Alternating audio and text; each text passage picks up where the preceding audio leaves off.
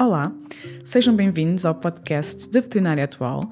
O meu nome é Joana Vieira, diretora editorial da revista Veterinária Atual. Começamos o primeiro episódio de 2023 a destacar os temas prementes na veterinária. Alguns já vêm sendo discutidos há uns anos, mas têm ganho mais força atualmente. Falamos do aumento dos custos na alimentação animal, na criminalização dos maus tratos a animais e também uh, no preço dos serviços veterinários. Para falar sobre este assunto, convidamos o médico veterinário Pedro Fabrica. Olá, Pedro. Olá, Joana. Muito obrigado pelo convite. Obrigada a nós. Seja bem-vindo. Gostaria de começar, Pedro, por uh, lhe perguntar um bocadinho, uh, fala-me um bocadinho aqui do seu percurso como médico veterinário. Muito bem. Eu sou médico veterinário desde 1997. Um, portanto, e nunca, nunca tinha, nunca não tinha a ideia de que o facto de ser médico veterinário me ia influenciar, ia me influenciar realmente bastante a forma de, de, de ser e de viver. Uh, isto para dizer o quê? Para dizer que realmente quando nós seguimos uma ideia de futuro e de trabalho, não temos noção, muitas vezes, onde nos estamos a meter.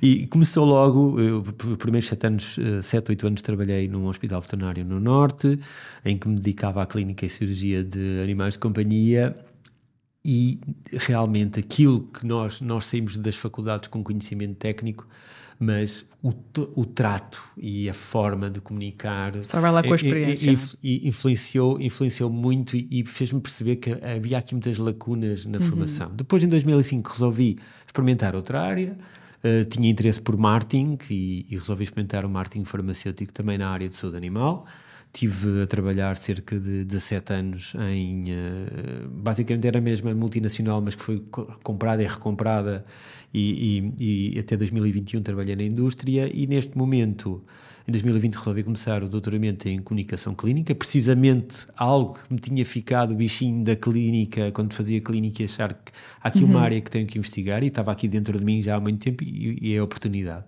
Neste momento faço consultoria também na área de saúde animal e estou dedicado ao, ao, ao doutoramento em comunicação clínica para em medicina veterinária. Muito bem.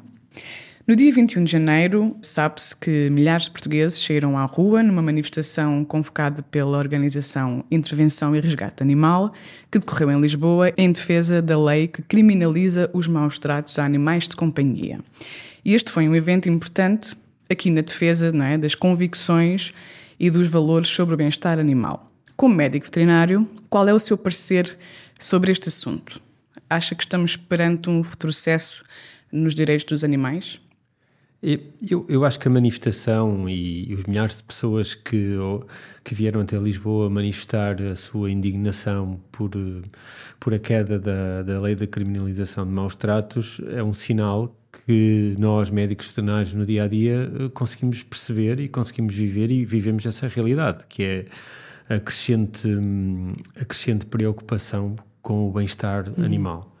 Um, é uma manifestação da sociedade e, e, é importante porque eu creio que a classe médica veterinária já sabe isto há muito tempo e, e, e zela pelo bem-estar animal mas é importante passar, sobretudo para as, eh, para as, instituições políticas e que têm o poder também judicial, que a sensibilidade, que se a lei não se adapta, provavelmente está na altura de fazer uma revisão aos olhos das pessoas que vivem uhum. atualmente e que, e que os seus conceitos a nível de sociedade podem, podem estar a mudar.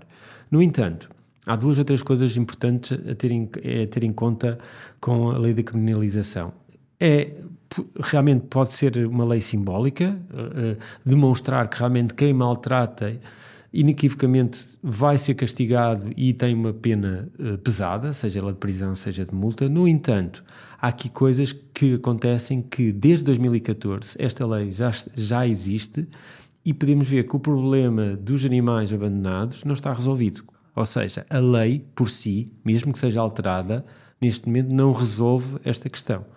Segundo os dados do ICNF que, são, que, foram publicados sobre animais recolhidos e animais adotados, no período entre 2018 e 2021, cerca de 50 mil animais estão nos CROS. Isto é, mais 50 mil uhum. animais ficaram nos CROS, nos centros de recolha oficial. O que significa que por ano existe, em média, neste, neste período de 4 anos, houve uma média de. Há uma média de 20 mil adoções contra, cada ano, 35 mil abandonos. Ou seja, a lei não está a funcionar. A, a lei que deve ser para dissuadir estes comportamentos de, de, de abandono, abandono Uh, e de maus tratos, uhum. neste caso. O abandono, é, no meu conceito, é também um, é um, um maltrato. É, muitas vezes é quase o, o, culminar do, do maltrato. O animal é maltratado. E da não responsabilização, e da neste responsabilização, caso. E, e portanto não está a funcionar. Os veterinários municipais, que são quem são a linha da frente neste, neste, neste ponto, Muitas vezes, neste, com este tipo de, de, abordagem da lei de criminalização, sempre que existe uma queixa de maus tratos, há aqui também um processo também complicado, que é sempre que há uma queixa e essa queixa segue para tribunal, o animal fica no CRO, não é possível que esse animal seja adotado, fica parado, vá lá, até que haja uma decisão do tribunal se realmente houve maus tratos, não houve maus tratos e até que realmente há um, um, um culpado ou não. Ou seja, isto para dizer o quê? É importante esta sensibilização, é importante a mudança a nível legislativo, no entanto, sobretudo, temos que ter em linha de conta, ou quem for legislar, que tenha em linha de conta soluções mais rápidas. Sejam soluções com multas mais pesadas, em que os veterinários municipais, logo na altura, podem retirar o, o animal que é maltratado e que colocá-lo imediatamente para adoção. Portanto, tudo,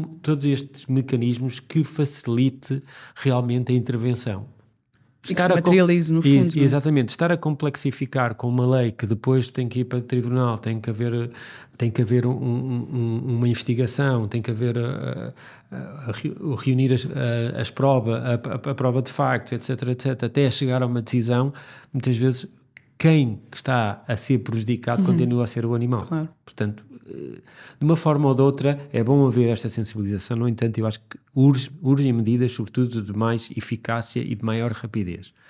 Neste ponto, também, e, e uma coisa curiosa, é que Uh, num, num, questionário recente, dentro da tese de doutoramento que eu estou a fazer em comunicação clínica, que fiz que no questionário perguntávamos os tutores de cão ou de gato qual era a origem dos seus animais, de onde é que eles adquiriram os animais. E, e curiosamente, cerca de 85% dos tutores de gatos foram, uh, adotaram o animal a partir de associações ou encontraram-no na rua.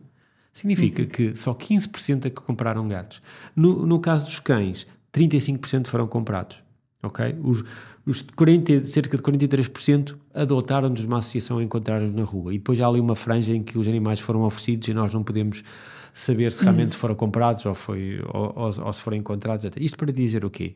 Para dizer que hoje em dia ter um animal de estimação ainda é fácil tê-lo, porque é muito fácil ter um animal, porque basta encontrá-lo, basta tê-lo. Depois temos o outro passo a seguir, que é será que eu tenho capacidade de ter um animal de estimação ou não? Será que eu tenho conhecimento, tenho literacia suficiente em saúde animal? E não estamos aqui a falar em tirar cursos, uhum. nada disso. Estamos, tem alguns conhecimentos em que eu sei o que é que é necessário para o meu animal, para o meu cão e gato.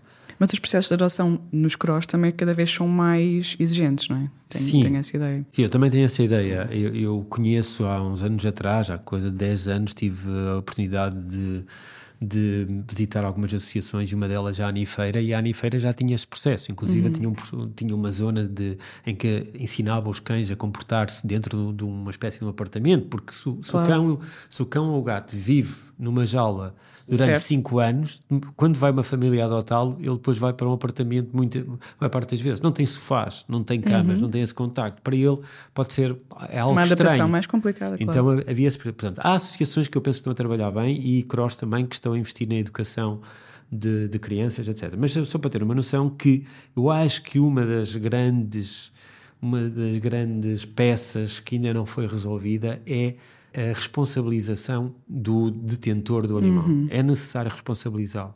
É necessário, se calhar, provavelmente, ter uma lista de detentores que foram sinalizados como incapazes de ser detentores de animais de estimação ou que têm problemas psicológicos e que são acumuladores, etc., que são, são patologias que estão já estudadas e que são vedados ter, uhum. esse, ter, ter acesso a esses animais. porque senão perpetuam claro. os ciclos de abandono. Pois, por outro lado, é também um investimento realmente sério na esterilização de todos os animais para quebrarmos, quebrarmos este ciclo, uma vez que o balanço o balanço de produção de animais é sempre claro. acima de da adoção Do que e, da resposta. e da adoção também, não é? Uhum. Pronto. Portanto, eu, eu, eu, acho que é um sinal, acho que é um sinal sobretudo não para a classe médica veterinária, porque acho que os médicos veterinários já há muitos anos já uh, tentam da melhor forma possível, obviamente com, com, com variações entre, entre uh, os médicos veterinários, mas ajudar e, e, e defender, e defender o bem-estar animal e defender, de defender os animais. Se não houver medidas que sejam de rapidez, rápidas, de intervenção, de dissuasão de pessoas que querem ter animais só por ter animais e depois abandonam. Haver depois uma penalização e um registro dessas pessoas, eu penso que vamos continuar, mesmo que saia uma lei. Claro. Uma, uma lei mais criminalizadora ou que se mantenha a mesma lei criminalizadora, o problema não vai ser resolvido. Ou seja, conta, é? aqui o que conta mais é a responsabilidade, neste caso, que, que a sociedade assume no momento de, de ter um animal. Outro dos temas emergentes passa pela subida de preços, que é transversal a todos os setores, como, como sabemos, e obviamente também visível na alimentação animal. Na prática, isto terá efetivamente consequências na qualidade de vida do, dos animais de companhia e dos tutores? Sim, parece-me parece realmente que haja uma relação lógica entre, entre o aumento de preços, seja a que nível, não é? Nós hoje em dia somos bombardeados a toda a hora uhum. com, com, com a subida de preços, a inflação. Quando, ter uma noção, ter um, um, cão poderá custar até cerca de mil euros por ano, dependendo do tamanho, uhum. etc. E em que a maior parte desta despesa, de, de, dos tais mil euros, até de mil euros, é feita na alimentação. Portanto, é uma grande parte de, de, de, dessa fasquia. Se, ter, se termos 23%, 23% de IVA, significa que o Estado, neste momento, está, está, estamos a pagar um imposto diretamente uhum. sobre, sobre, sobre, esse, sobre essa alimentação. E, e se o IVA for modificado, obviamente as famílias vão ficar um pouco mais aliviadas desta redução. Obviamente que iria aliviar e iria diminuir o risco de abandono. Uhum. Okay? Uhum. Depois, por outro lado, também relembrar que os médicos veterinários continuam a ser a única profissão relacionada com a saúde e porque ser médico veterinário está relacionado com a saúde, certo. a tão aclamada e, e falada One Health, ou uma só saúde, ou saúde global, são a única profissão que paga 23% de IVA nos, nos serviços. serviços. Portanto, estamos a falar, sempre que vai ao médico veterinário, seja de animais de companhia ou a uma empresa de produção animal em que contrata os serviços médico veterinário, estamos mais uma vez a contribuir com 23% para, para o Estado. E estamos a aumentar também a despesa do produtor agrícola e também dos tutores que pagam no final em 23%. Portanto, eu diria que, que continua a ser um bocadinho infame da parte da parte tributária que realmente vejam vejam que os serviços veterinários sejam sejam realmente sejam taxados por este valor, quando se calhar compararmos com profissões que, que contribuem de uma forma indireta para, para, a saúde, como existem outras profissões como, como protésicos dentários uhum. que não pagam IVA, ou outras profissões como, por exemplo, desportistas que, que desempenham o seu trabalho e não pagam. Portanto, nós temos um papel ativo direta e indiretamente relacionado com a saúde pública e também com o bem-estar social também de, de, das pessoas. Portanto, neste aspecto eu acho que não há esta sensibilidade não há esta sensibilidade e isto iria ser uma mais-valia também para os tutores. Poderia ser aqui uma solução para fazer face também a estes aumentos, lá está. Também, eu não considero que as despesas no médico veterinário sejam, sejam as, a, a grande percentagem. Sim, já lá vamos. E, é? e, temos aqui dados que comprovam que não são. Porque, uh, lá está, estamos aqui a falar de, de aumento dos preços uh, e de inflação, mas um, um estudo recente uh, feito pela VetBiz Consulting, que analisou 192 CAMV em Portugal, refere que os preços dos serviços veterinários um, não, não têm acompanhado esta inflação e nem o aumento dos salários e, e dos produtos veterinários. E eu gostaria também de saber a sua opinião sobre, sobre, sobre este facto. Um, será este aumento um, inevitável uh, para 2023? Acha que, é inevitável que, de facto, uh, os diretores clínicos, neste caso, se sintam obrigados uh, a aumentar aqui o preço do, dos serviços? Ah, isso é outra questão também. Os CAMs, ou os Centros de Atendimento Médico Veterinário, são vistos como empresas pela opinião pública em geral que geram uma quantidade brutal de lucros. Na prática, isso não, não, uhum. não é assim. Ou seja, na prática, poucas são, são os campos que conseguem margens eh, finais de rentabilidade entre os 10% e os 15% por ano. Portanto, estamos a falar de estruturas com fortes investimentos. O que é certo é que, como o médico veterinário está nesta primeira linha e tem um contacto diário com os tutores, sente a pressão social de realmente dos, dos, dos, dos serviços e do valor e do custo que esses serviços têm. Muitas vezes é isso que os inibe uhum, a fazer uhum, uma subida de uhum. preços, porque já são tão pressionados claro. pelos seus preços que, que só em, em, situações mais complicadas ou de rentabilidade muito baixa é que começam a fazer essa subida de preço. No entanto, eu acho lógico que haja a subida de preço. Todos os anos, a maior parte dos produtos que nós conseguimos, seja de primeira necessidade ou de outras necessidades, existe uma subida devido à inflação, de, eh, portanto, é natural que isso aconteça. Obviamente que sabemos que os nossos ordenados não têm acompanhado, mas isso é um problema estrutural uhum, do país, não, uhum, não, não, claro. não, não, acontece. E, obviamente, num ano de inflação em que todos os custos uh, estão a aumentar, e uma clínica ou um centro de atendimento exatamente é uma, os mesmos custos claro, é uma empresa, uma casa, certo. com outra a eletricidade, tem o, o, pessoal contratado, etc, etc. Portanto, e como tal, eu acho que se vai refletir de alguma forma estes custos. Mas voltando a dizer que normalmente, eh, realmente a, a despesa do médico veterinário acaba por, por esbarrar, sobretudo em, em urgências ou, ou situações inesperadas que o tutor não estava à espera que acontecesse com o seu animal e não nos cuidados preventivos. E aí é quando, normalmente, como as famílias portuguesas não têm um fundo de maneio muito grande, não conseguem muitas vezes fazer face. Uhum.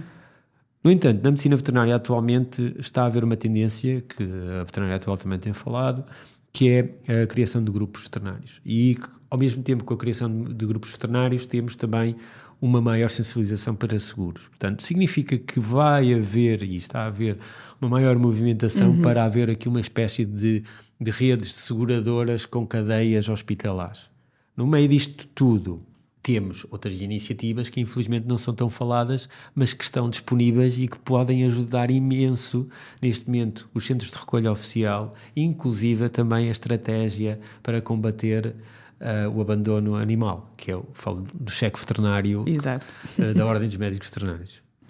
Muito bem, e já que fala nisso, uh, em relação aqui ao, ao cheque veterinário, o PAN também tem feito uma série de recomendações de mudança para o setor veterinário no seu todo, que se prendem também com as estratégias para fazer face ao aumento dos preços, mas também na criação do Hospital Público Veterinário.